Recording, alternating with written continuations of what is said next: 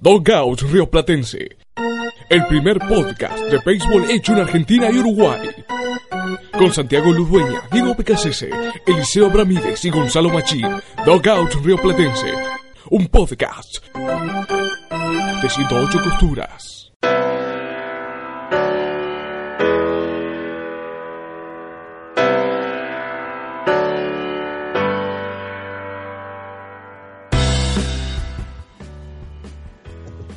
Bienvenidos a un nuevo episodio de Docao Río Platense, un podcast de 108 costuras.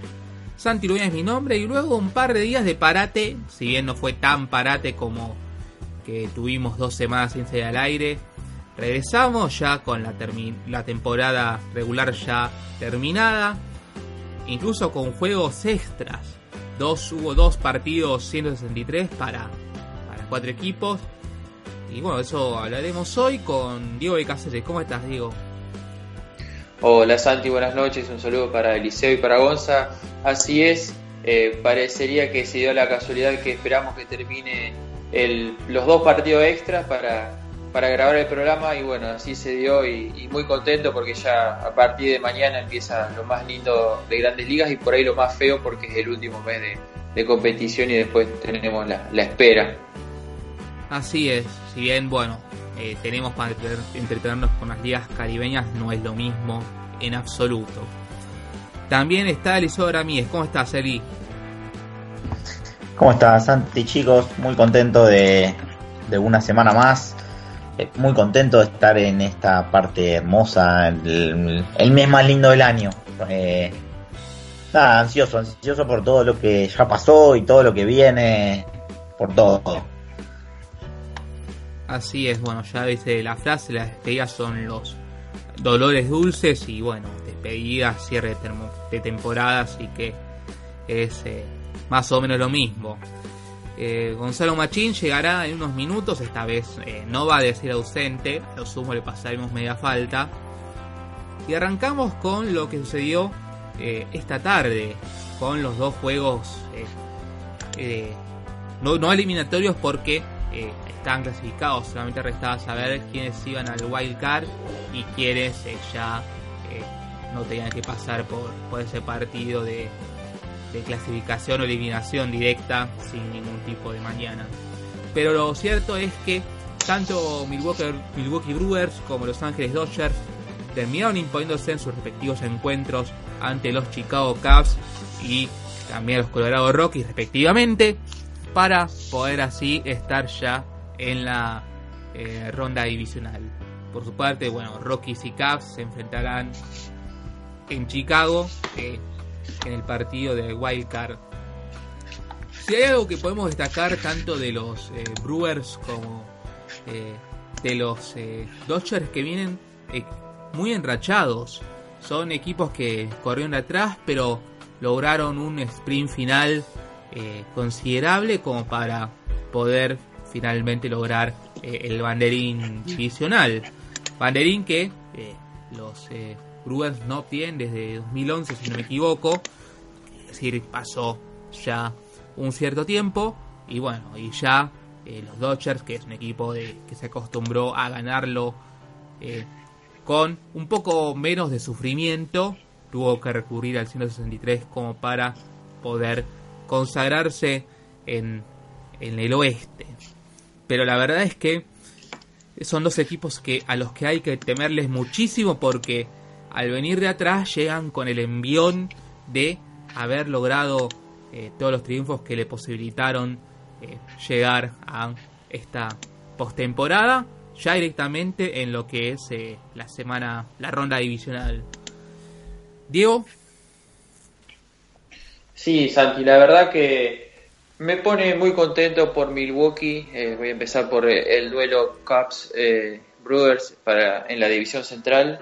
Y creo que Milwaukee, tal cual lo dijiste vos, es el equipo que más en forma y más enrachado terminó, junto con, con Christian Yelich y, y Lorenzo Kane, pero sobre todo Yelich creo que cargó el equipo las últimas dos semanas, tres semanas. Él fue artífice de, de de esta eh, mini racha que tuvieron. Y justo recién estaba repasando, terminaron el mes de septiembre con 19-7 contra 16-12 de los Cubs y la, el equipo de Joe Maddon me parece que se desinfló un poquito eh, tal vez las últimas dos semanas y, y Milwaukee fue para arriba. Yo creo que terminaron jugando un justo partido 163 y, y me pone contento como dije porque Milwaukee merecía el título divisional y, y la verdad que eh, los Cubs eh, van a tener un lindo partido contra los Rockies, yo creo que parten como favoritos, pero bueno, ninguno de los dos equipos quería eh, ni, ni, ni, Chicago ni, ni los Rockies querían jugar al día posterior de, de perder el, el, título divisional, por así decirlo, pero bueno, así estaban las reglas, así estaba el calendario y, y bueno, me parece que vamos a tener eh, un gran, gran, gran eh, juego de comodines en la Liga Nacional, donde veo levemente favorito a Chicago por la localía y bueno, Colorado eh, deberá hacer lo que, lo que está haciendo eh, también en este mes de septiembre, que los encontró muy enrachados y, y le peleó y por un partido no, no gana la división oeste de la, de, perdón, de la Nacional, los Dodgers, eh, por, por poquito. Eliseo. Eh, em, empezar diciendo que, que si no hay nada mejor que, que el béisbol de octubre y que se quedaba un poco el único día, casi el único día libre que iba a quedar, que era hoy, eh, nos dieron estos dos juegos 163. Eh, lo único que le quitó un poco de drama es que todos estaban en playoffs, pero eso no, no quitaba que, realmente se jugaban mucho. Eh, a ver, comparto con Diego, parece un poco favorito. Favorito Chicago, perdón, bueno, comparto con Diego, creo que, el favorito es levemente Chicago. No, no solamente por la cuestión de la localidad, sino también porque si bien vamos a ver un excelente duelo de, de abridores, eh, con, Kyle Freeland por el lado de la visita, eh, los Cubs vuelven a tener a, John Lester en la loma y, no es la primera vez que está en un partido así y ya ni, siquiera vamos a hablar de lo que es su experiencia en Serie Mundial, etcétera, sino que cuando los Cubs firmaron a, a John Lester como agente libre eh, antes de la temporada 2015, lo, lo, firmaron pura y exclusivamente pensando en estos juegos. Venían de ser un equipo que, que no, no venía clasificando a, a playoffs y, y en el año 2015 le tocó abrir el, el juego 1 de la serie divisional. Eh, creo que desde que ha llegado siempre fue el abridor de, de esos juegos 1. Eh, es lo que viene haciendo desde que llegó a Chicago, es lo que hizo incluso en Oakland, donde en su corta estadía, donde no tuvo la, la suerte en ese partido contra los Royals eh, de, ganarlo, pero es, es para lo que le pagaron en Chicago, tanto dinero en su momento, cuando Chicago todavía no estaba ah, pensando en llegar todo lo lejos que terminó llegando en 2015 y después en 2016 y, y, bueno, desde esa vuelta a la postemporada son ya un, equipo fijo prácticamente. Eh, así que hay poco, poco por el lado de los, de los Cavs para, entre comillas, reprocharse. Por supuesto, a lo mejor hubiese sido ganar, ganar hoy, descansar y, y jugar como locales el juego 1, pero realmente llegan bien parados. Eh, yo no creo que Joe Maddon eh, improvise mucho porque a lo que a que apunto es hoy lanzó Quintana, es decir que no solo viene Lester mañana, sino que, que los brazos están, están bastante frescos en, en, el resto de los abridores, pero a diferencia de los abridores quizá que tienen otros equipos, los los relevos de, perdón, los, los abridores de Chicago no, tienen características para funcionar quizá tanto como relevo. No tiene mucho sentido traer, por ejemplo, a Kyle Hendricks en la quinta o sexta entrada, como sí tiene sentido con los abridores que, pueden tener otros equipos. Eh, eh, eso respecto a lo que es Chicago, eh, que tendrá que confiar en, en, Pedro Strop y antes posiblemente en Carl Edwards Jr., quien en sus últimos 28 juegos lanzó 23 entradas y tiene una estadística muy rara, permitió solamente 14 imparables, 11 sencillos, 3 dobles, ningún cuadrangular, eh, es decir, que ha estado prácticamente intocable, pero en esas 23 entradas tiene 19 bases por bolas y 19 ponches. Eh, es una costumbre un poco encarlado Junior, creo que es lo único que lo aleja de, ser eh, un relevista de los mejores 5 o 10 de, toda la liga. ese problema que tiene meterse él solo en, inconvenientes con, el control y con la zona. Eh, pero creo que mañana puede llegar a ser una pieza muy, muy importante eh, después del Leicester. Y algo, entre comillas, bueno para el lado de Colorado es que, que sí, le tocó perder, pero perdió, entre comillas, con tanta holgura que, que para mañana tiene, por ejemplo, disponible a, a su mejor relevo, Adam Otavino, para que venga a lanzar en la entrada que sea necesaria.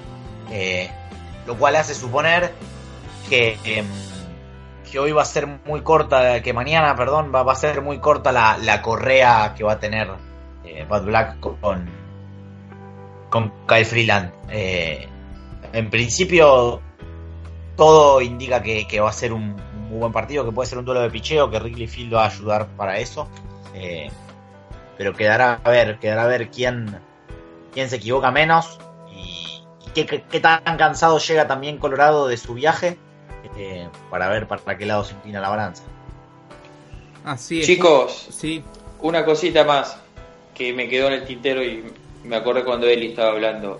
El tema hay que ver cómo afectó en la última parte de la temporada regular, sería la semana pasada y la anterior, y ahora en la postemporada la novela de Addison Russell que está suspendido por por grandes ligas, eh, por eh, tema de violencia doméstica con, su esposa. Eh, su esposa sacó a la luz declaraciones de, cómo él la golpeaba y la agredía. Y bueno, inmediatamente Grandes Ligas inició un sumario administrativo y lo suspendió. primeramente hasta que termine la temporada regular y después se, se decía que también podría ser la postemporada, pero todo eso no, no salió todavía, así que eh, tal vez eso puede ser una distracción, tal vez no. Sí que pierde mucho Chicago y ya perdió en la temporada regular por no contar con Russell en el campo corto. Sin duda, sí. Y bueno, y el tema del viaje de, de los eh, Rockies de Los Ángeles a Chicago, que es un viaje bastante largo, por cierto. Veremos cuánto lo terminará afectando porque juegan de un día para el otro y, los Cavs, no solo que tienen más descanso, está bien, son apenas 3 horas de descanso, pero no tienen que moverse, juegan directamente en su casa. Hay que ver qué influencia tiene en el partido de, de mañana. Eh, y ahora sí recibimos a Gonzalo Machín. ¿Cómo estás, Gonzalo? Muchas gracias, Santi. Contento de que ya estamos en la parte del año, así que con muchas ansias de ver béisbol y contento por la victoria de Dodger hoy que se aseguraron ser locales contra los Bravos en la serie de división. ¿Cómo viste este, este lunes de desempate? Que es la primera vez que en un mismo en una temporada se dan dos desempates, porque en las anteriores fueron apenas eh, se jugó apenas un desempate. Este año se jugaron dos y ya es récord. Bueno, la verdad que tuve la, la suerte, aunque no sé si debería decirlo, de ver el partido de, Chicago-Milwaukee en el trabajo. Y después me vine tempranito para mi casa a ver todo el partido de Dodgers. Pero sí, la verdad, un, un lunes muy interesante. Que como bien decías, primera vez en la historia que se dan dos partidos de desempate el mismo día. Y un triunfo de Milwaukee muy contundente, creo que fue más desde la apertura de Chassis hasta el monstruoso bullpen que tiene, fueron superiores en todo ámbito ante Chicago. Y después unos Dodgers que, que, de la 1 a la 8 hicieron lo que se esperaba, que era ir arriba en el marcador. Y después una novena entrada que sigue siendo el, el, el pendiente de Dodgers, que es el bullpen. Eh, se lanzó Jansen la, la novena entrada, permitió dos juegos regulares que sin duda bien merecido a, ellos dos, tanto el de Arenado como el de, Story. Pero sí, un, un Walker Buehler que se está convirtiendo poco a poco en el as a, futuro de los Dodgers y ver qué pasa ahora contra los Bravos, una serie muy linda, espero que sea, que ya anunciaron que va a lanzar Clayton Kershaw y Hishin Ryu los dos primeros partidos de local. Así que después del triunfo de hoy eh, quedamos con, con unas expectativas muy altas porque el bateo demostró el poder que tiene y dejó en claro que si es por ellos puede llegar muy lejos nuevamente este equipo. Perfecto. Y bueno, ya que hemos eh, todos dado sus puntos de vista respecto a estos juegos de desempate, que por cierto los Dodgers eh, tienen su sexta aparición en juegos de desempate, eh, y esta es su segunda victoria de los seis partidos que disputaron. bueno, han jugado varios siendo los Brooklyn Dodgers, antes de la mudanza, claro está. Lo mismo que que los Giants, que antes eran de New York y ahora están en San Francisco, y que, son los segundos con más apariciones en, desempates, eh, con récord de 2-1. Después eh, los Red Sox tienen 0-2, eh, los Caps 1 1. los Rockies también 1 1 y fue debut en desempates de los Brewers que, lo hemos dicho, se llevaron un triunfo de Griley Field. Y ahora vamos al momento de predicciones, porque es momento en que el cual se van a entregar los premios a los mejor de la temporada. Tenemos novato del año, tenemos el Young, tenemos el MVP y tenemos el manager del año. ¿Con qué categoría les parece arrancar? Con novato, arranquemos con novato. Y la verdad es que es que a mí eh, me resulta una decisión un tanto no, no, tan, no tan difícil, pero tampoco es demasiado fácil. Y yo creo que eh, mis novatos del año son Miguel Andújar para la Liga Americana y Ronald Acuña Jr. para la Liga Nacional. Acuña fue eh, factor eh, importante en lo que fue Atlanta, el mismo caso de Andújar en, los Yankees, pero lo de Acuña es un tanto más meritorio considerando que Minnesota que que el Atlanta no es un equipo que, últimamente ha cosechado muchos éxitos. Andújar se acopló perfectamente, lo mismo que eh, Torres, su otro equipo, realmente eh, digno de loas, el fan sister de, del equipo de los Pin del Bronx. Pero estas son mis selecciones. ¿Coinciden, disienten?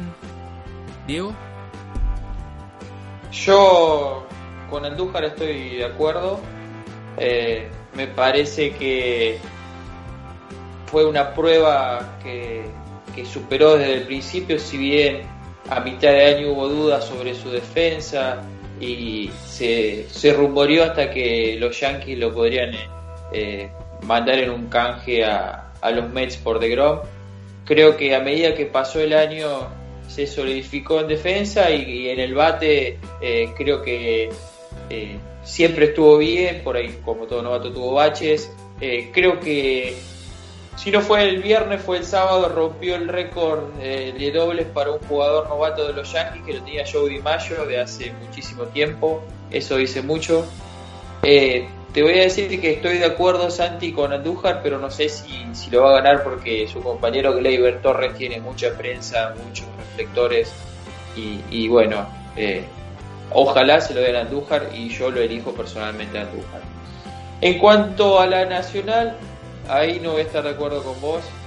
Yo me voy a quedar con Juan Soto, si bien las de estadística y el aporte eh, de, de Ronald Acuña y Juan Soto son parecidos. Eh, por ahí Soto demostró más paciencia en el plato y tiene un poco más de carreras impulsadas. Me parece que la edad de Soto, eh, como irrumpió en grandes ligas, recuerdo que lo charlamos, que pasó por un par de partidos en clase A avanzada, algo en doble A, que triple A creo que no la jugó, me acuerdo que Gonza sabía bien cómo era su historia.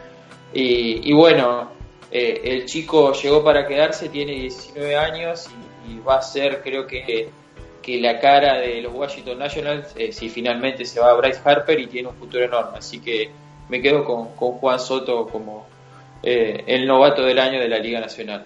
Por encima de eh, Ronald Acuña, que todo el mundo esperaba que dé lo que dio este año en, los ciento, ciento y pico partidos que jugó con Atlanta. ¿Se podría trazar en un punto un paralelismo entre el caso Andújar eh, Torres con Soto Acuña, siendo Torres y Acuña los que recibieron más eh, reflectores. Sí, yo creo que sí. Por ahí de, de Torres se habló un poquito menos porque se lesionó, eh, se, se, operó el codo el año pasado y no, no se habló tanto de su gran temporada porque jugó poco en vez en lugar de Acuña ya se sabía que iba a ser la superestrella que, que demostró y está demostrando ahora. Eliseo yo voy a eh, discrepar en, en, uno o en dos casos voy a empezar por la, la nacional me tomé eh, un poco por la, diversión ¿no? del trabajo, de, pensar un poco en cómo, si no recuerdo mal, en la cantidad de votos que hay en cada uno de los, de los casos, como para, fuera de los nombres que, lo van a ganar, también tocar un poco sobre otros nombres. Eh, en el caso de la Nacional, creo que es muy complicado porque en Acuña tenemos a una de las mejores temporadas que haya tenido un jugador de 20 años en la memoria moderna y en la historia de las grandes ligas quizá alejada de, un poco alejada de algunas, pero eh, comparable de lejos, pero a, los, a nombres como Mike Trout, Melot, eh, Alex Rodríguez y, otro largo, etcétera. Y lo mismo podemos decir de Juan Soto a los 19 años. Obviamente tiene menos competencia porque había menos jugadores con esa edad, eh, siquiera jugando en grandes ligas. Pero me parece que la segunda parte de, de la temporada, lo que vino después del All-Star Break, le, le da, creo que le va a dar a Acuña y, a mi manera de ver eh, está bien, le va a terminar dando a Acuña eh, un, un, cuerpo de ventaja para llevarse el novato del año. Creo que el segundo es sin ningún tipo de discusión Juan Soto. Y el tercero bien podría estar entre dos jugadores de gran temporada, Walker Buehler, a quien nombrábamos hace un rato por el partido de hoy, y eh, Harrison Bader, que me parece que, lo que hizo para, para los Cardinals esta temporada ha sido muy, muy bueno. Eh, y que sin dudas deja en una temporada poco agridulce para los Cardinals. Habían empezado muy mal. Eh, cuando se fue Matini levantaron, pareció que iban a entrar en playoff y realmente colapsaron en la última semana, semana y media y se terminan quedando afuera pero creo que Harrison Bader y Walker Buehler van a tener también una buena parte de votos.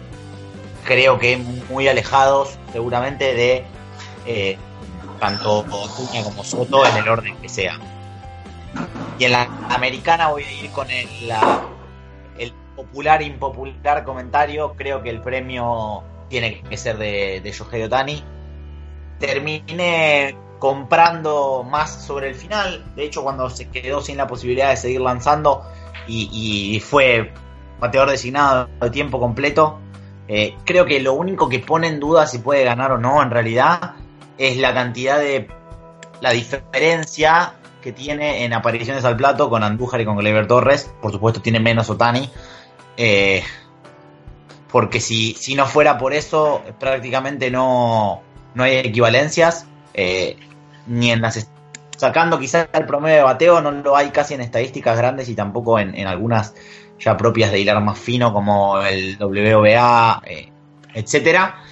Y además, si bien tuvo solo 10 salidas en el montículo, de las cuales la última, la que fue después del regreso de su reposo contra los Astros fue decididamente mala, eh, las otras 9, y aún si tomamos esa, no hay que dejarla fuera, los números son buenos, y acá de nuevo creo que si, que si estamos discutiendo si es novato del año o no, eh, es solamente porque no tuvo tiempo de mostrar más, si no la diferencia sería abrumadora. Eh, aún así me parece que, en varias estadísticas la, la diferencia eh, está marcada, le da una. Lo, favorece a Otani, me parece bien que así sea. Em, yo creo que quien debería ganarlo es Otani. Lo que sí me sorprende es que creo que tiene que ver con que compite contra uno o dos jugadores, yo diría uno, Andújar, eh, contra uno o dos jugadores de los Yankees, hace que, que haya muchos planteos de. En las últimas semanas leí planteos del tipo. Eh, Otani no lo merece de ninguna manera. Eh, o incluso cuestiones como no se lo quieren dar a Andújar porque. Eh, un montón de razones. Juegan los Yankees, es latino. Eh, realmente se ha leído todo y yo creo que lo gane quien lo gane está bien. por eso es sorprendente que haya como tanta crítica ante la gente que piensa que lo tiene que ganar uno por sobre el otro, porque lógicamente toca decidir, tanto los que tienen votos como los que no, pero, pero igual opinan de eso.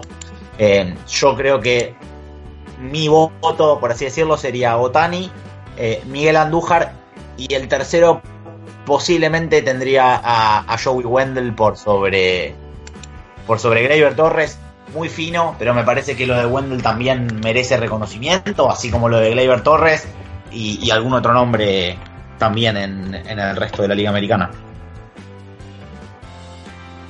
¿Cómo sorprendiste metiendo a Otani como, como candidato a tuyo a llevarse el novato del año? Así que, ¿vos qué pensás, Gonza? No me estoy con Diego, creo que el de la Liga Nacional tiene que ser para Juan 116 juegos, 121 hits, 25 dobles, 22 honrones, 70 impulsados, 77 anotados, 79 boletos, 292 y 923 de OPS, lo cual 923 de hoy en una elite muy exclusiva de en lo que es el, el bateo. Quiero lograrlo con menos de 20 años es aún más una hazaña que es un club que integran unos pocos Hall of Famer, te diría, con menos de 19, menos de 20 años lograr esas estadísticas.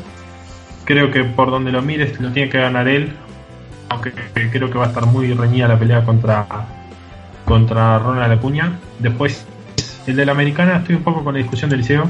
Creo que puede estar entre Otani y Andújar. Personalmente, me gustaría que se lo lleve Andújar porque tuvo una muy buena temporada. Otani no me, no me extrañaría pero creo que ya le veo que Walker Buehler tiene una legítima chance, pero no, no lo veo llegando. Bueno, ya habiendo hablado de, del novato del año, nos vamos ahora con eh, el manager del año, si, si les parece.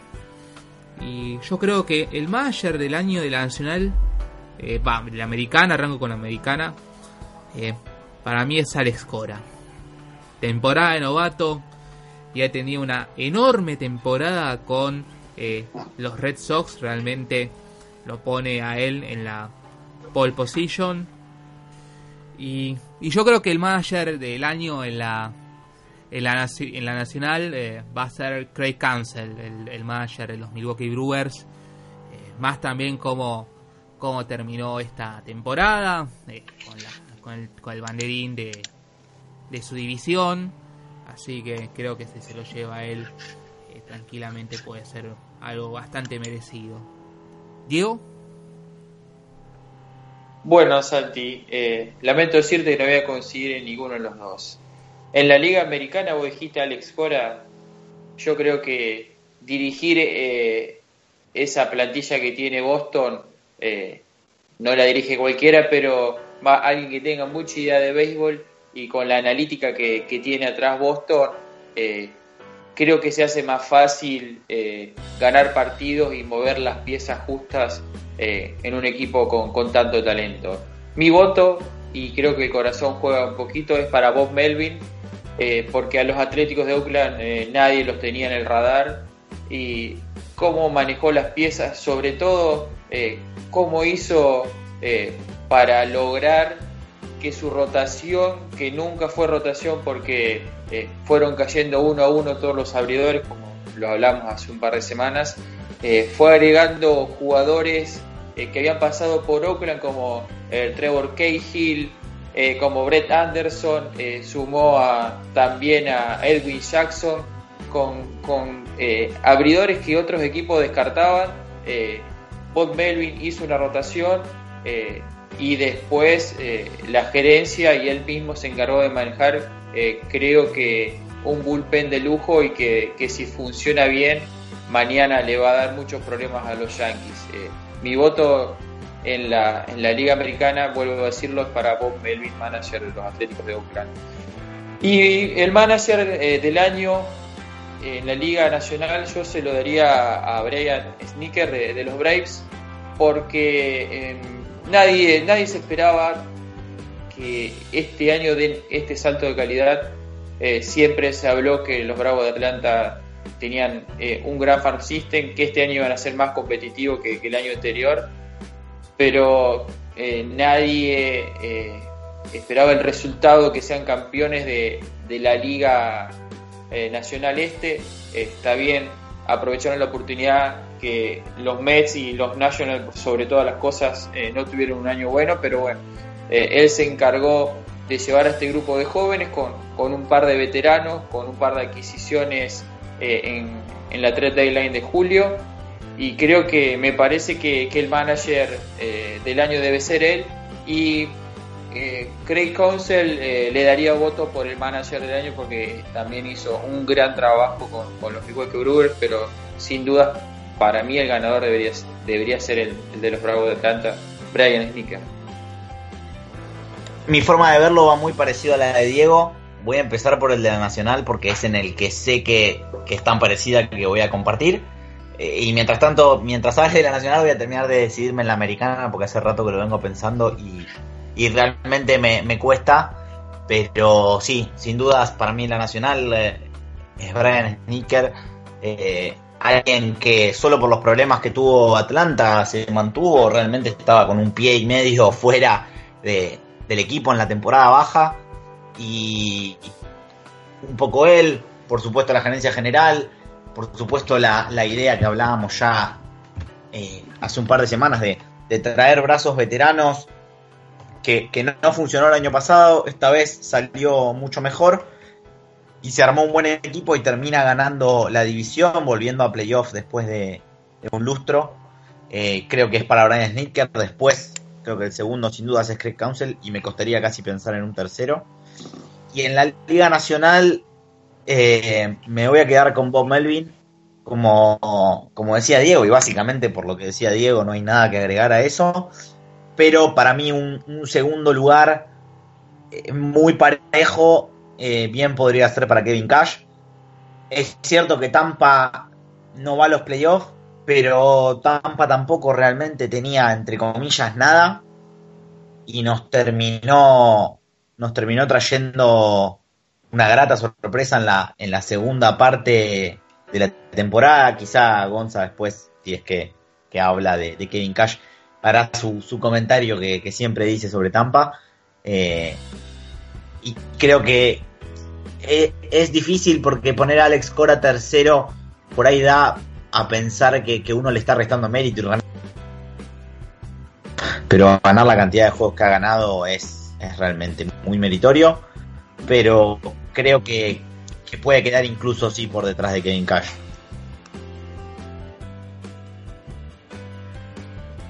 ¿Gonzo? Soy el único que cree que cree Council, Council lo puede ganar. Yo creo que el manager de los Milwaukee Brewers debe tener una chance de ganarlo. Puso elaboró con una buena cantidad de buenos jugadores, un buen equipo y, lo llevó a ser número uno de la Nacional. Después de tan solo ganar, creo que en 30 años, este es su segundo título divisional. Así que me parece que los honores tendrían que ser para él, aunque en cierta medida creo que si no es para él, es para el manager de los Bravos. Mientras que del otro lado, creo que Alex Cora en su primer año, creo que el primer año no. Sí, en su primer año le dan a un JD Martínez que venía con muchas dudas, eh, un equipo que tenía talento pero no tenía un norte y mete un equipo de 108 victorias en un año, creo que no, pese a, la labor de los atléticos, creo que para mí tiene que ser para Alex Cora. Bueno, así que Gonza, eh, tu boleta es igual a la mía. Eh, Cora por el lado de la americana y, y tenemos a Council por el lado de la nacional. Así que me alegra que nos pongamos de acuerdo en esto. Y bueno, dejamos los managers y nos pasamos al eh, Cy. Podemos decir que esta es quizá una de las pocas veces en donde los dos máximos candidatos son de equipos que no clasificaron a playoffs porque la verdad yo creo que se lo van a llevar eh, Mark Scherzer por el lado de Washington y eh, también a mí me gusta mucho eh, Blake Snell de Tampa Bay. Para mí esos dos van a llevarse la máxima distinción que un pitcher puede llevarse a lo largo de una temporada. Más allá que hay otros nombres como, bueno, en la americana, eh, Kluber, también eh, Blake Trinan, y en la nacional, bueno, también eh, Aaron Nola o John Lester o Jacob de Grom. Pero para mí, Snell y Scherzer se van a llevarse dicha distinción. Diego. Comparto con vos, Santi. La verdad que en, la, en la Liga Nacional yo le doy el voto a Scherzer, más allá que también diga mi corazoncito con los Mets y el temporadón que hizo Jacob de Grom. Si bien todas las estadísticas, las tradicionales, las avanzadas, todas favorecen a de Grom, eh, me parece que eh, hay que darle un poco de mérito a Scherzer por, por las victorias que logró y, también porque el béisbol es un juego de equipo, si bien el Sayón premia al mejor lanzador. Eh, ¿Esto qué quiero decir? Que eh, en muchas ocasiones los Nationals acompañaron a DeGrom y ah, perdón, a Scherzer y por lo contrario los Mets no acompañaron a DeGrom. Si bien sinceramente creo que va a ganar lo de Grom, eh, yo se lo doy a, a. Y en la Liga Americana sí, Blake Snell, eh, más de 20 partidos ganados, un era de dos y, monedas. Creo que esta temporada materializó todo lo que se venía hablando de él desde hace dos años, que era el gran prospecto de, Tampa. Y podría decir, y tal vez eh, lo escuché la semana pasada, sus detractores dicen que tiene pocos innings lanzados, que no llegó a, 200 entradas, que su promedio de, de por, por cada salida era estaba cercano a, las 6 a, las seis entradas o 5 como algo. Pero bueno me parece que, esas 20 victorias 21 no, no recuerdo bien el número pesan y mucho van a pesar a la hora de, de votar de que los lo que tiene que elegir el premio se inclinen por él. Eliseo. Yo voy a compartir que que van a ser por lo menos mi voto y, quienes creo que lo van a ganar, veremos si efectivamente sucede. Son dos lanzadores que no van a postemporada, pero no voy a compartir en el de la Nacional. Yo creo que, lo que vimos de Jacob de Grom eh, eh, toda la temporada ha sido de un nivel eh, espectacular. si no recuerdo mal, termina incluso rompiendo un récord de salidas de calidad en una temporada había una comparación con una, con una racha, creo que era Jay Carrieta en algún momento en los Cubs, creo que entre 2015 y 2016, y Jacob de Grom en, esa misma, en ese mismo tiempo, eh, eh, sobre 25 salidas de calidad seguidas. Eh, de Grom tenía un récord de como 11, 12, una cosa por el estilo, en las cuales en realidad no todas eran victorias para él, era el resultado en el que terminaba el juego y Arrieta tenía un récord de 24-1. Recordemos que Arrieta, su, su llegada a Chicago y sus primeras temporadas fueron eh, espectaculares. Eh, em, me parece que lo que hizo de Grom eh, esta temporada va a, a, niveles casi históricos, va a quizá una reminiscencia a lo que fue Nolan Ryan en alguna temporada con un récord perdedor, aún peor que el de Grom, y una temporada enorme sin quitarle a Scherzer el mérito, de nuevo los 300 ponches, eh, la cantidad de entradas que tiró, en las cuales lidera, si no recuerdo mal, por un margen muy fino, cerrando la temporada, hablamos de, creo que eran algo de 4 o 5 entradas y Scherzer tuvo dos salidas, no, una salida más, de Grom tuvo una salida de 8 entradas en, su último juego contra Atlanta. Eh, yo en la nacional me voy a quedar con, con De Grom. Después Scherzer. Eh, y creo que merece mención, bueno, Aaron Nola, como bien decías vos antes, eh, Santi y, otros como Kyle Freeland que termina rompiendo récords de, franquicia, la era más baja en la historia de, un lanzador llegando a, como abridor a más de creo que 160 entradas en, en un Colorado que sabemos que juega la mitad de sus juegos en, el durísimo Corfield para los lanzadores. Y después el mismo Germán Márquez, pero antes creo que por ejemplo otros como Mike Foltinevich. Y, y en la americana yo creo que lo va a ganar Blake Snell, pese a que mm, es cierto lo que dice Diego de, la cantidad de, innings. Eh, en realidad no es, que, no es que sea cierto, no le quita mérito a lo que hizo, sino que si bajamos, si, si aceptamos de cierta forma lanzadores con, con, tan pocas entradas, eh, toca mirar, por ejemplo, a Chris Sale y, pensar si el caso de Chris Sale no es mejor que el de, que el de, que Blake Snell. Y si nos dejan de importar completamente las entradas, si acaso Blake Trainen no tiene que estar entre los cinco más votados. Sin embargo, yo creo que va a ser para Blake Snell y, me parece bien porque, de nuevo, eh, sin jugar detrás, sin tener un gran equipo por detrás, eh, mostró realmente un, nivel altísimo. Creo que después de Blake Snell, eh, el segundo podría ser Justin Verlander. Creo que Chris Sale y Trevor Bauer por sus lesiones terminan quedando por detrás. Eh, especialmente Trevor Bauer, si no se hubiese perdido todas las salidas que se perdió, me parece que estaría peleando en lo alto, porque esta temporada explotó por completo. Y, después creo que hay otros tantos lanzadores dignos de mención.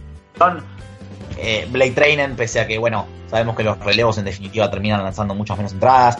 Eh, Gary Cole, recién llegado a Houston, etcétera, pero yo me voy a quedar con Jacob de Grom en la nacional y con Blake Snell en la americana. Gonza. Pues por otro lado, eh, me quedo con Seid para Saiyan de la Liga Americana. Una temporada formidable, empezó a estar un par de días en, en lo que fue la, lista de lesionados y tuvo muy buenas salidas, se lo vio muy sólido, tuvo un intervalo de, de como casi 50 entradas sin recibir una carrera. Y por otro lado me quedo con Jersey en la Liga Nacional nuevamente. 300 ponches, eh, más inning picheados que nadie. Creo que hablan del buen brazo que tiene el, lanzador de Washington. Sé que van a haber muchos que digan que puede ser para, para Grom y sería una injusticia no sea para él, pero creo que por la actuación en general y eh, los 300 ponches es algo muy difícil de lograr, incluso son contados con los dedos de una mano la cantidad de gente que lo ha logrado el 2000 para acá se lo dejo a Max Scherzer por tercer año consecutivo. Y bueno, y nos, nos queda ahora solamente el premio al MVP, al jugador más valioso. Y tenemos, eh, bueno, eh, mis candidatos son Nolan Arenado por los Rockies. Y bueno, y si aceptan eh, alienígenas, bueno, tendré que votar a Mike Trout. Si no, bueno, Mookie Betts. Pero Mike Trout ya es el voto prácticamente cantado en lo que es la Liga Americana. Diego. Bueno, eh, en la Liga Nacional, primero voy a contar una anécdota. Hace tres semanas eh, Ángel Carrillo eh, me pidió para Picheros Salvajes que diga los mismos premios que ahora. Y en el, en el MVP de la Liga Nacional puse a Javi Báez. Lógico hace tres semanas Javi Baez creo que era indiscutido MVP de la Liga Nacional.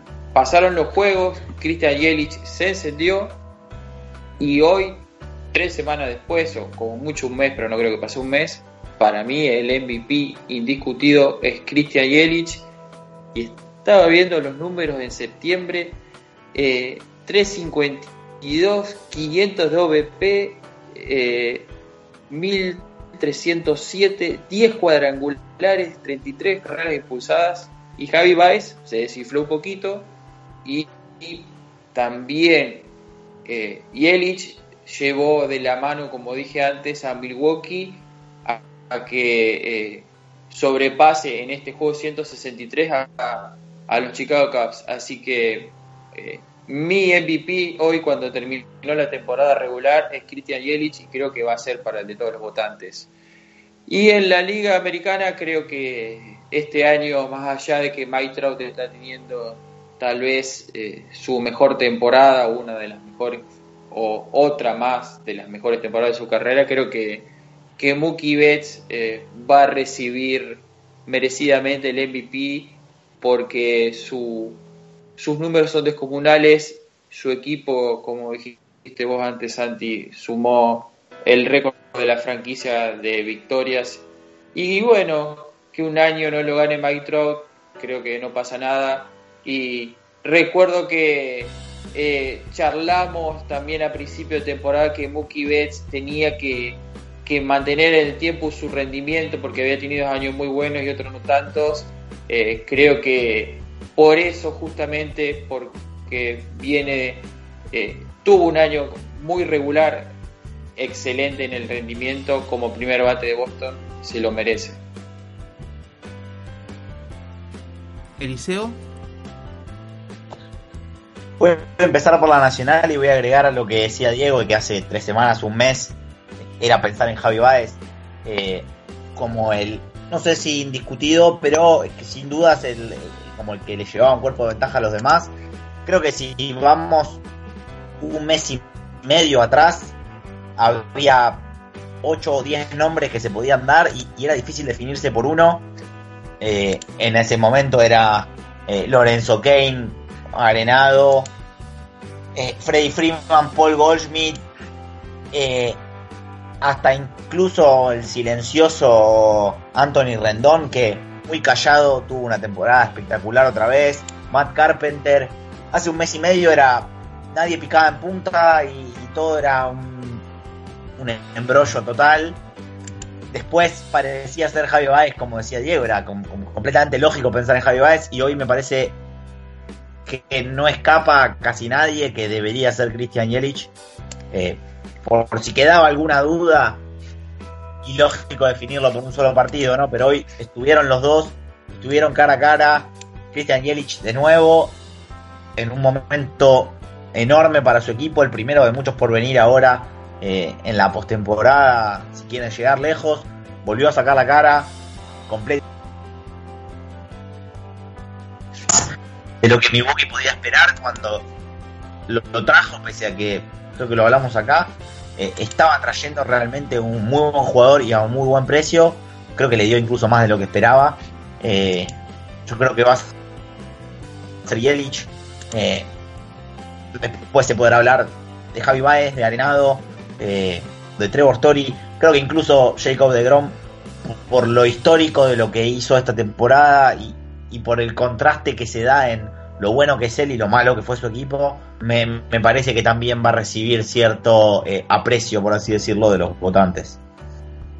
Y, pasando a la americana, eh, voy a coincidir con Diego. Me parece que, que esta temporada el MVP tiene que ser para Mookie Betts me parece bueno igual, ya que, Santi lo, tenía a Trout y hablaba de, dárselo a Trout si aceptan a los alienígenas. Eh, creo que quizá va siendo hora de, sacar de sacar a Trout de la carrera por el MVP, de darle todos los años el premio al mejor jugador de la liga y después elegir al mejor jugador de ese año. Eh, y, no dejar de decir que con 27 años llega a a su tercera temporada con más de, de 10 de, de, de, Word, donde terminó segundo en esta temporada, eh, precisamente detrás de, de Mookie Betts, quien terminó, si no recuerdo mal, para Baseball Reference eh, en 11.4, para Fangraphs un número muy, muy, muy, muy similar.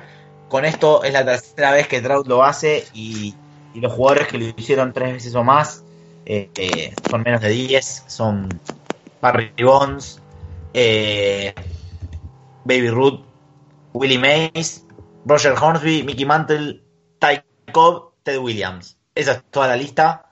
Y el único que lo hizo tres veces antes de cumplir los 27 años, si consideramos que como recién los cumple esta temporada, se considera como su temporada de, de 26 años.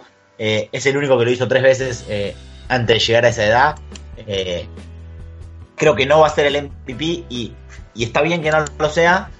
E incluso no está, no sé si está tan mal si no termina siquiera segundo, como si alguna vez terminó segundo y estuvo mal que no lo ganara. Creo que va a estar bien que, que o sí, mejor dicho, lo gana Mookie Betts, pero me parece que no hay que dejar de mencionar lo de Mike Trout. Y, y creo que ellos dos van a estar realmente, salvo por los votantes que, que van a esgrimir el, el récord y la ausencia de los Angels en playoff en contra de Trout, creo que van a estar lejos del resto porque alguien que, que estaba muy cerca en algún momento de la temporada, que era José Ramírez, se, se ha venido desinflando en, en, septiembre, y con lo cual posiblemente incluso quede por detrás de otros como Alex Bregman.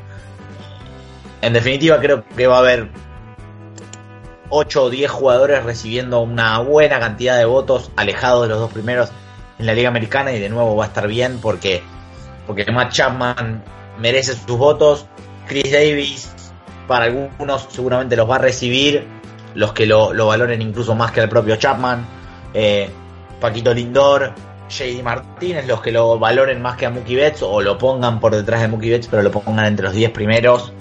Eh, van a terminar recibiendo, me parece, una, una, buena cantidad de, reconocimiento, por lo menos. Como muchas veces eh, los votantes tienden a, esa cuestión de quizá poner más abajo a alguien que creen que va a ganar y, darle el voto a alguien que no lo ven por encima de ese jugador al que le dan el segundo lugar, por ejemplo, pero que creen que merece ese reconocimiento, con, lo cual a veces se trastocan un poco los, los números. Creo que va a haber muchos jugadores recibiendo votos, reconociendo grandes temporadas como, como las que nombrábamos recién. Como candidatos a MVP me quedo con Mookie Betts. Creo que fue sólido por donde se lo mire. Van a haber algunos que dicen que debe ser para Trout, pero eh, Mookie Betts y su aporte a un equipo que ganó 108 partidos me parece formidable. Eh, salió, se llevó el título de bateo. Eh, como casi 7 wins above replacement, lo cual hablan de una temporada muy sólida de la promesa de Boston. Y después por la Liga Nacional, creo que nada se lo quita a Christian Yelich. Tuvo un cierre de temporada magnífico que metió a, Milwaukee, ayudó a meter a Milwaukee en, en lo que es eh, el, título de la Liga Nacional y, y, y el banderín de la Central. Así que para mí es para Christian Jelic, que también se lleva el título de bateo y quedó segundo en impulsadas y, y home runs en la Liga Nacional. Y así que con esos dos me quedo por para, para MVP. Bueno, ahora vamos con las noticias. Eh, bueno, arranco diciendo, arrancamos hablando de eh, los jugadores que eh, jugarán su último o los que jugaron en teoría su último partido, al menos con su equipo actual. Otros ya directamente se retiraron, tal el caso de David Wright, quien el sábado jugó su último partido con los Mets en grandes ligas y se retiró debido a que no se pudo recuperar de sus problemas en el cuello y en la espalda. Jugó 14 años con los Mets y son de esos jugadores que a uno le hubiese gustado verlo con un anillo de campeón sin lugar a dudas. Sin embargo, la lista se extiende, ¿no es así, Diego? Sí, así es. Eh, sobre David Wright, eh, déjame agregar que fue la cara de los Mets por todos los años que dijiste vos. Eh, en 2015 recuerdo que eh, se lesionó eh, robando una base en un slide, decían que no era grave, al final se perdió casi todo el año, volvió justo cuando los Mets estaban terminando de, ganar el título divisional, jugó la Serie Mundial, dio un jonrón en la Serie Mundial, pero nunca más fue el mismo jugador, empezó a tener otros problemas que, le daba esa lesión, eh, tuvo que cambiar su forma de tirar a las bases y bueno, una pena que, que David Wright eh, deba dejar el campo de juego por estas circunstancias, pero eh, no le quedó otra. Eh, creo que no se puede reprochar nada porque estuvo dos años tratando de recuperarse y volver al campo de juego y cuando no se puede, no se puede, la salud es lo más importante. Eh, otro que puede estar cerca de retiro, quizás como dijiste vos, haber jugado su último partido con, con los Minnesota Twins, es eh, Joe Bauer, que ayer cachó por, creo que fue un inning, a, lo mejor Eliseo lo recuerda porque yo, yo vi las imágenes, pero no sé cuánto estuvo detrás del plato. Joe Bauer 14 años jugando con los Twins. En su momento fue, no fue, es el catcher mejor pago de la historia de grandes ligas, con, una extensión de 180 millones. Eh, por contusiones y problemas y golpes detrás del plato, en 2011 se tuvo que pasar a, primera base, así que eh, hay que ver qué decide Mauer si va a seguir en otro equipo o directamente eh, juega la toalla. Personalmente creo que no va a jugar más, eh, se va a retirar del béisbol porque eh, es un histórico de, Minnesota y la ciudad de Gemelas. Él se crió ahí como eh, gran estrella del colegio secundario. los Minnesota Twins lo seleccionaron con la primera selección del draft y bueno, creo que es toda una, una estrella y no lo veo que tampoco creo que él se ve vistiendo otro uniforme.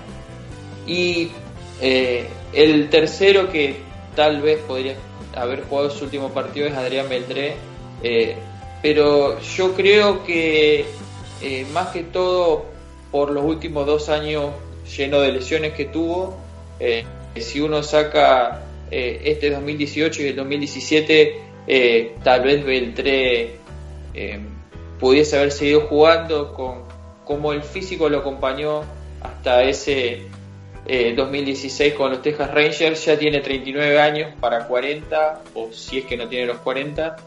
Eh, así que eh, hay que ver lo que decide su futuro, pero me parece que ya le queda poco por demostrar con los 3.000 hits que logró el año pasado.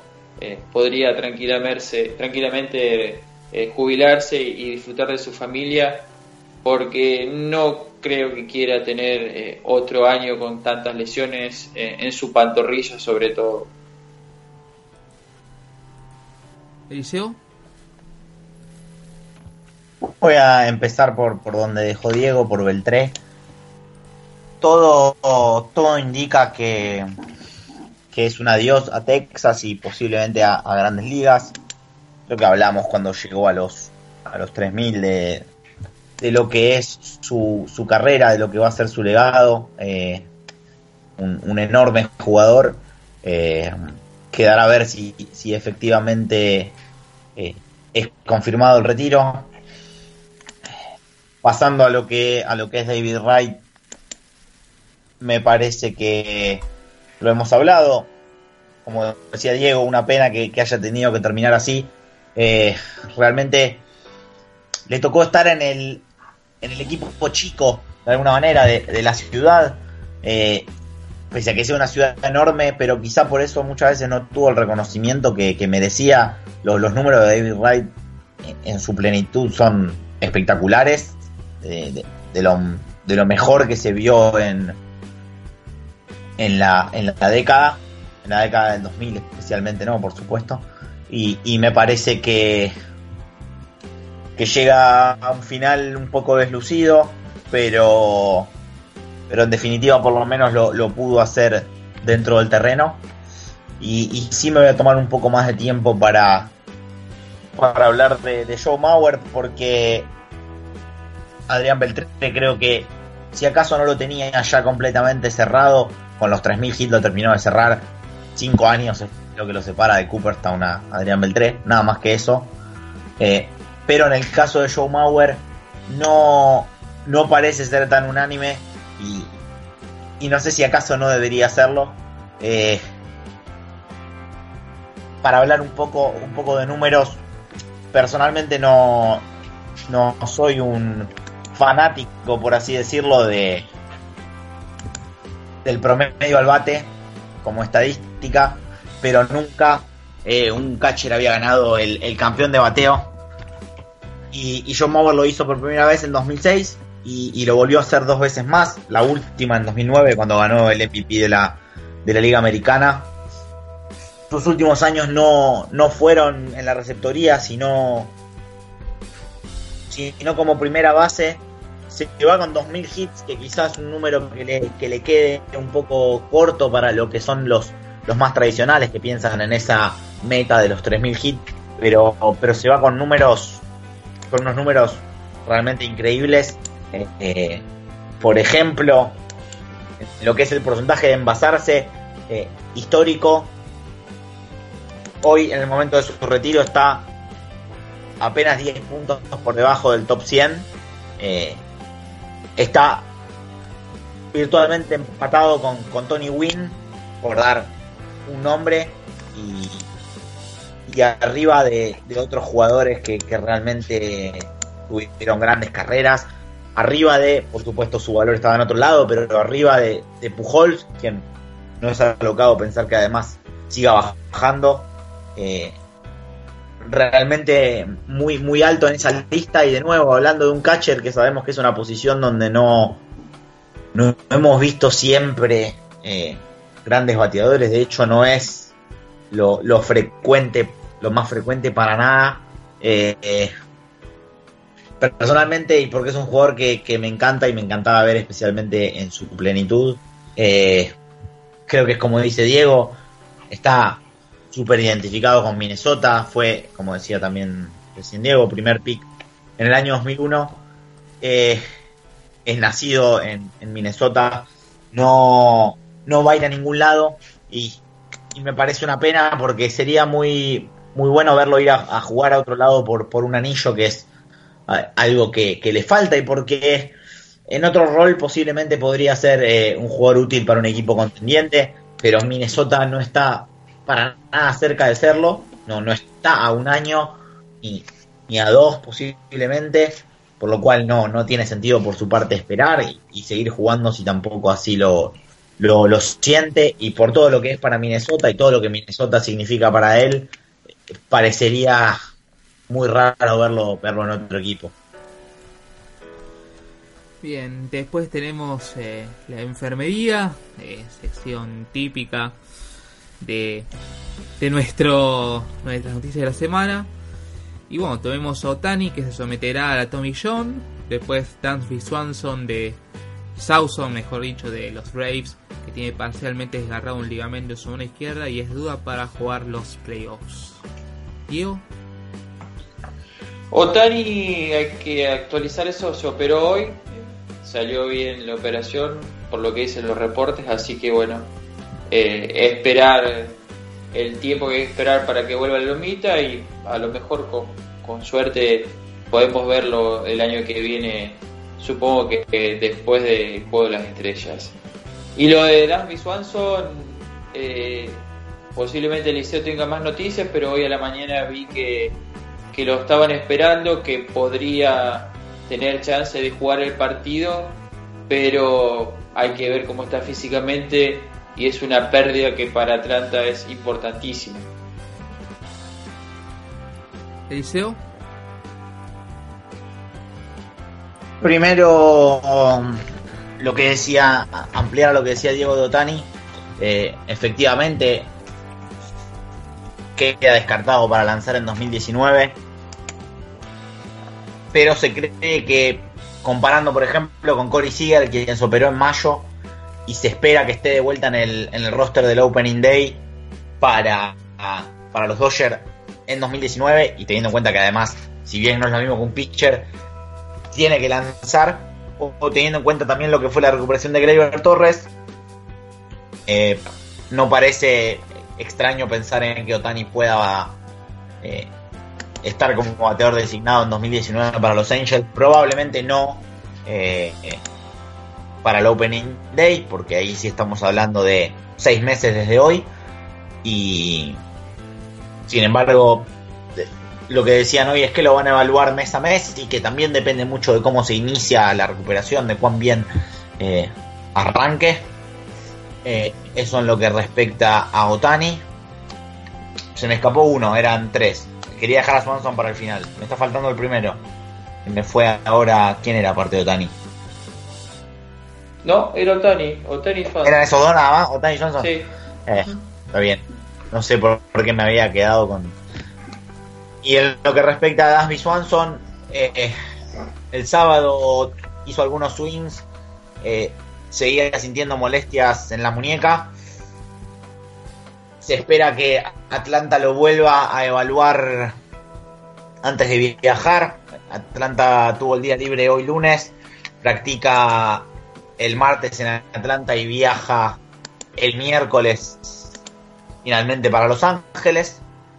Y, lo evaluarán mejor cuando el equipo se vuelva a juntar mañana martes en, eh, en Santras Park, pero todo indica que, hoy por hoy está más fuera del, del roster que adentro, eh, o por, lo menos del line-up. Yo imagino que si está fuera del line-up va a estar afuera del roster. Todo indicaría que si eso sucede, el shortstop va a ser para Charlie Culberson.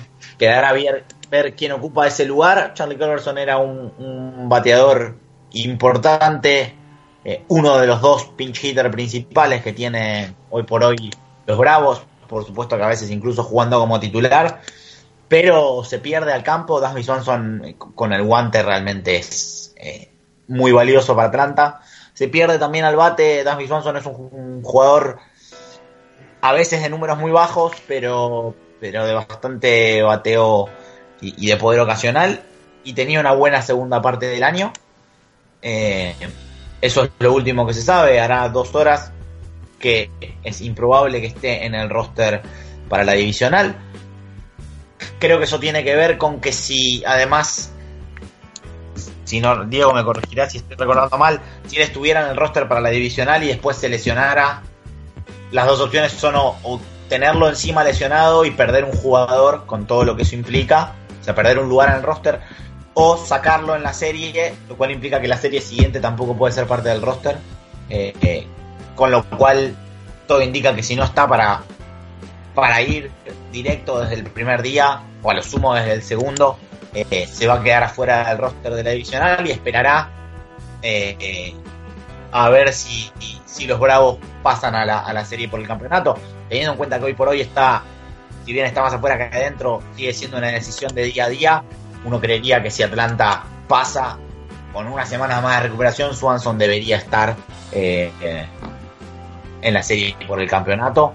Por lo pronto, en Atlanta todo está planeado hoy por hoy, como para que Swanson no forme parte del roster, quedará a ver quién tomará ese lugar, porque el resto del roster, al menos lo que respecta a los 13 jugadores de campo que planea llevar Ryan Snicker, eh, están bastante definidos todos los puestos.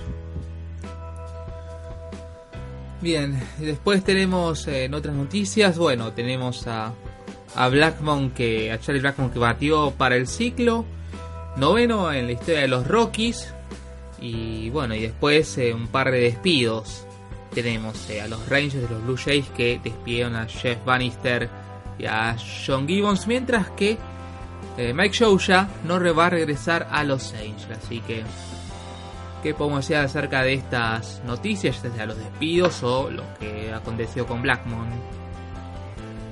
Eh, sobre los despidos de Bannister y Gibbons, me parece que hay algo en común que cuando empezó a faltarle el talento a ambos managers en el equipo, ya sea eh, por el armado de los rosters o por que le faltaron jugadores por lesión, sobre todo a Gibbons, eh, no supieron cómo reemplazar a sus estrellas o a sus jugadores importantes y bueno, eh, pagaron el precio de, dos malas temporadas. Creo que eh, los dos se encontraron y tienen en común que, que jugaron esa, esa serie divisional en que José Bautista eh, recibió el golpe de odor y bueno, eh, esa fue la mejor época de ambos equipos cuando peleaba por postemporada. Bannister fue llegó a ser manager del año de la Liga Americana en su primer eh, temporada en 2015.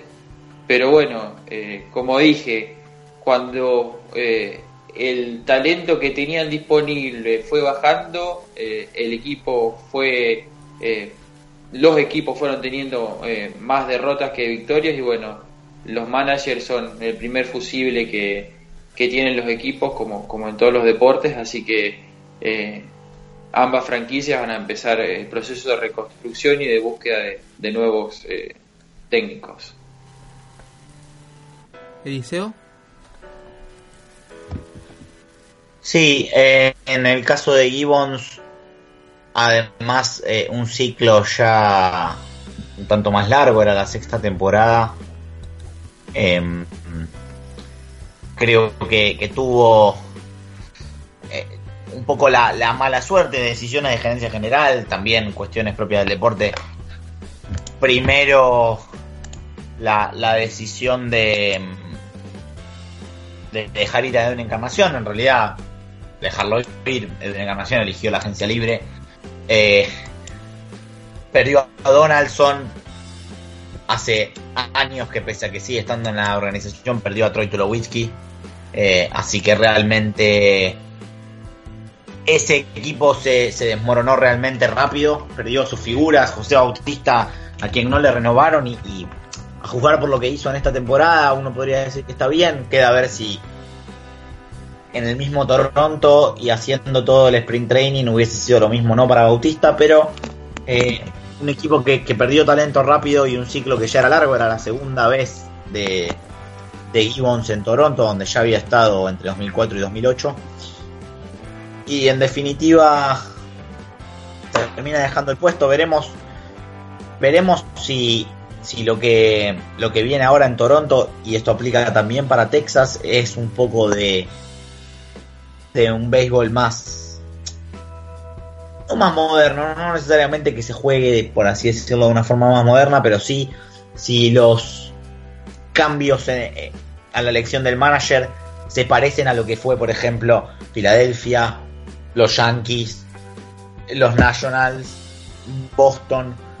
Los últimos cambios que hemos visto van todos para ese lado. Eh, quedará a ver qué sucede con eso. Eh, em, y ya por otro lado, justamente hablando de eso, lo de Mike ya que se había hablado a mitad de temporada, había salido la noticia, la primicia, él había salido a, decir que eso no, no era cierto, pero en definitiva, al final de la temporada terminó probando que eso sí es cierto. Y sí, me parece que lo hablábamos el otro día cuando hablábamos del tema de renovación de Trout, eh, si Trout debe renovar o no, que debe hacer los, los Angels o, o qué posibilidades tienen. Me parece que en este caso sí, no, no hay mucha entre comillas, vuelta para darle, creo que el giro en, Los Ángeles tiene que ser de, 180 grados.